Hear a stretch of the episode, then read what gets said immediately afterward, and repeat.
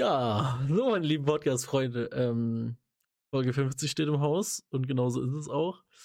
Alles allerdings ein bisschen anders als geplant hat. Das kann ich schon mal direkt verraten. Ähm, das, was jetzt hier als Special geplant war, wird auch, ich sag mal, ein kleiner Auszug davon wird auch kommen. Allerdings muss ich mich einfach entschuldigen, ich habe diese Woche unfassbar viel gearbeitet. Ich war super viel unterwegs und war leider auch jetzt am Wochenende, wo wir normalerweise Podcasts und so weiter machen, ähm, quasi die ganze Zeit beruflich weg. Das heißt, ich konnte nicht wirklich aufnehmen oder wir konnten nicht aufnehmen. Was im Prinzip nicht so das Problem ist, da ich ja sowieso etwas anderes geplant hatte für diese Woche. Ähm, ja, ihr kriegt jetzt sozusagen den ersten Teil davon oder einen kleinen Teil davon. Und das wird weitergehen. Wann und wie, das muss ich mir noch ein bisschen überlegen, aber es wird weitergehen. Und zwar geht es ganz einfach darum, ich habe irgendwann mal in einer Folge erzählt, dass ich als Zehnjähriger angefangen habe, ein Buch zu schreiben. Und ich habe das tatsächlich vor ein paar Wochen wiedergefunden. Und zwar gibt es das, äh, hatte ich das irgendwie in meiner iCloud XD äh, gespeichert. Und da ich diese iCloud, diesen Account immer noch besitze, habe ich es tatsächlich in dieser Cloud drin gefunden. Ich habe es nie aktiv abgespeichert, aber es hat sich anscheinend selber abgespeichert. Ich hatte das damals auf meinem allerersten MacBook damals geschrieben oder ich, ich weiß gar nicht, ob es auf dem MacBook war oder es war auf einem ganz alten, äh, irgendwie, was weiß ich, Scheiß drauf Laptop. Ähm, auf jeden Fall habe ich schon Apple gehabt, wahrscheinlich wegen einem iPod. Ich hatte damals äh, diesen, diesen ganz kleinen iPod Shuffle, den man mit so einem Metallclip so in sein T-Shirt oder an sein T-Shirt stecken konnte, was sehr cool war. Ähm, genau, deshalb hatte ich wahrscheinlich iTunes und deshalb irgendwie iCloud, keine Ahnung. Auf jeden Fall, dieser Text hat sich da abgespeichert. Und ich habe mir überlegt, dass ich das als eine Art kleines Hörbuch vorlesen möchte. Es ist so, dass ich natürlich nicht mal im Ansatz mit diesem Buch fertig geworden bin, geschweige denn irgendwie halb fertig. Allerdings ist alles, was ich euch heute auf jeden Fall davon vorlese, das ist, das ist nicht lang, das sind nur, ich glaube, maximal vier, fünf Minuten, weil es ist auch nur die Einleitung, die ich euch heute vorlesen möchte. Ähm, das ist alles von meinem zehnjährigen Ich geschrieben. Ja? Ähm, Namensgebung, ist ein bisschen, äh, was heißt, nein, äh, eigentlich ist es okay. Man muss es halt sich vor den Augen halten, dass ich, dass ich sehr jung war, als ich das geschrieben habe. Und ähm, auch der Ort, um den es gleich gehen soll, das ist einfach ein Ort, in dem ich selber früher sehr viel Urlaub gemacht habe. Deshalb ist es nicht mal ein äh, ausgedachter Ort, sondern der Ort existiert tatsächlich wirklich. Aber natürlich alles andere ist äh, ein bisschen ausgedacht. Und auch die Hintergrundstories, die ihr gleich zu den einzelnen Personen hören werdet, sind alle frei erfunden. Aus meinem damaligen Ich heraus. Ähm, genau, mein Plan, um das hier alles weiterzumachen, wird irgendwann sein, dass ich diese Story nicht zu Ende schreibe. Ich glaube, das wird ein bisschen zu lang, aber sie ein bisschen weiter schreibe, um sie vielleicht zu einem guten Ende zu bringen. Ähm, wenn das überhaupt Anklang hier findet, kein Plan. Ich wollte halt einfach nur was Specialmäßiges zur 50. Folge machen. Ähm, und das ist jetzt leider das hier geworden. naja, es ist ein Mini, Mini, Mini, Mini, Mini-Hörspiel, was nicht zu Ende ist. Ja, das ist, wie gesagt, heute nur die Einleitung.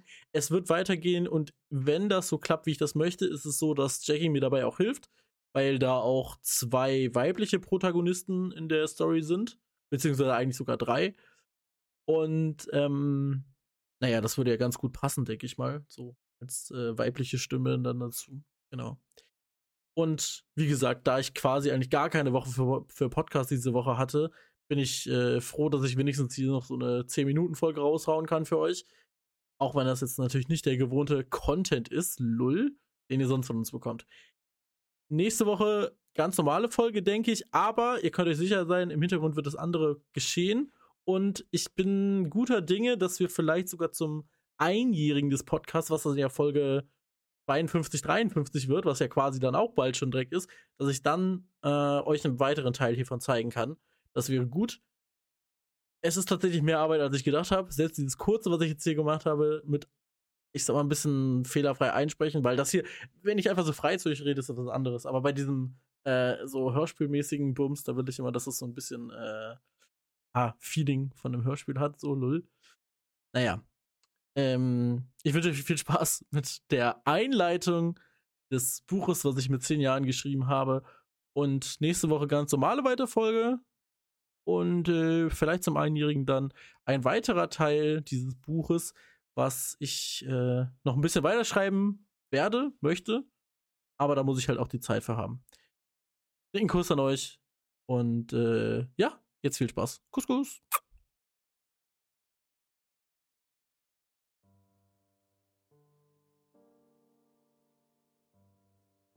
Das Haus mit der Nummer 13. Geschrieben vom zehnjährigen Larry und gelesen vom heutigen Larry. Einleitung. Wir schreiben das Jahr 1999. Ramsau in Bayern.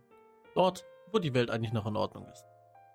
In einem beschaulichen kleinen Dörfchen, nähe der Grenze zu Österreich, geschehen seit einigen Wochen immer mehr ungewöhnliche Dinge. Ob es das Verschwinden von Dorfbewohnern ist oder immer wieder Leichen von Tieren, die auf freier Straße gefunden werden. Einige haben Angst, doch die meisten Menschen halten es für Zufälle oder normale Wildunfälle. So jedoch nicht eine Gruppe von Jugendlichen, welche sich zusammenschließen, um den mysteriösen Ereignissen in Grund zu gehen. Zum einen haben wir da David.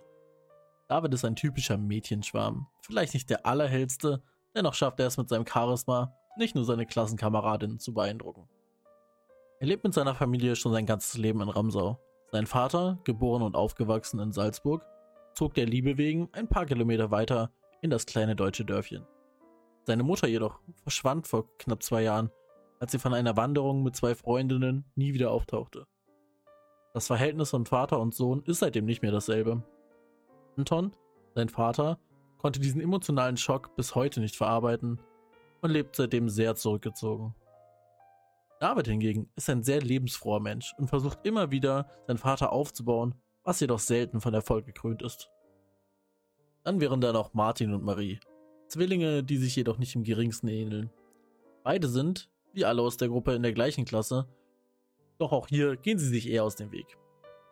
Martin ist das, was die meisten einen Nerd nennen würden, kennt sich mit jedem Computer und Fernseher besser aus, als damit ein Mädchen anzusprechen.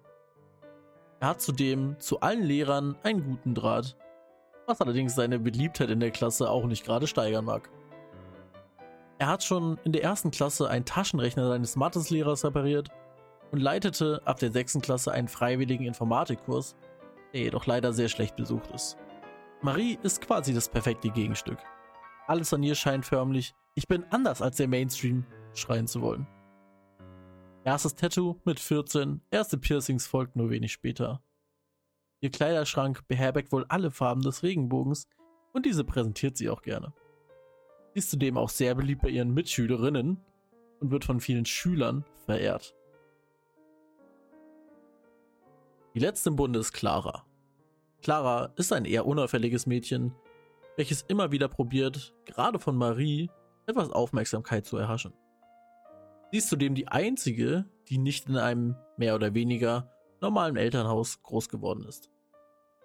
Sie ist seit ihrer Geburt auf sich alleine gestellt, da ihre Mutter sie nie haben wollte und vom Vater fehlt ebenso jede Spur. Sie war in vielen Adoptivfamilien und wurde dort oft Opfer von Gewalt.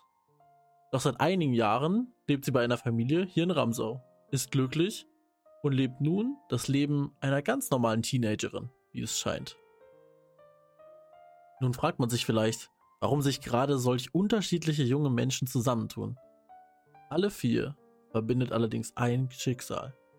Das Verschwinden von Emilia.